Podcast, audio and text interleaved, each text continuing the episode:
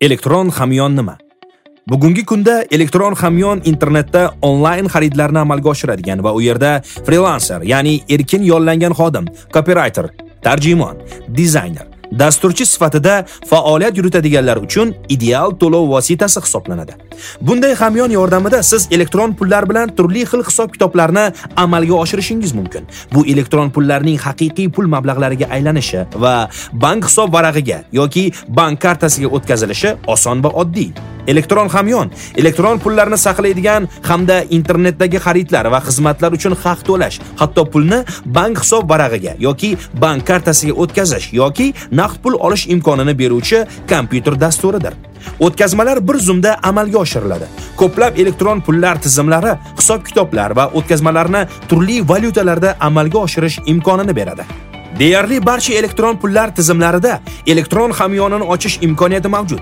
MDH davlatlarida Yandex pullar, WebMoney va Kiwi kabi to'lov xizmatlaridan keng foydalaniladi. Bank kartasi bo'lsa, elektron hamyon nima uchun kerak? Elektron hamyon ishlash tamoyili bank kartasiga o'xshaydi. Uni osonlik bilan to'ldirish mumkin va dunyoning istalgan joyida u orqali to'lovlarni amalga oshirish mumkin. To'lovlar bo'yicha cheklovlar deyarli yo'q. Shunda savol tug'iladi: agar bank kartasi mavjud bo'lsa, elektron hamyon nima uchun kerak?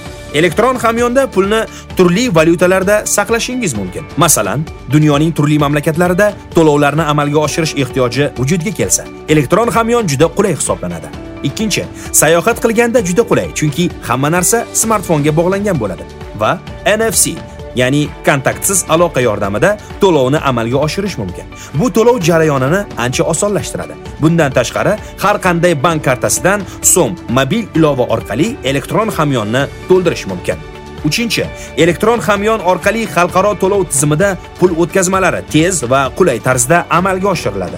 Misol uchun, siz tez va oson usulda xorijiy mamlakatdagi boshqa shaxsning hisob varag'iga qulay valyutada pul o'tkazishingiz mumkin. Bu muhim. Siz yoki jo'natuvchi pul o'tkazmasi uchun vositachilik haqqi to'lashingiz kerak bo'ladi. Shuning uchun xalqaro o'tkazmalar shartlarini oldindan o'rganib chiqish zarur.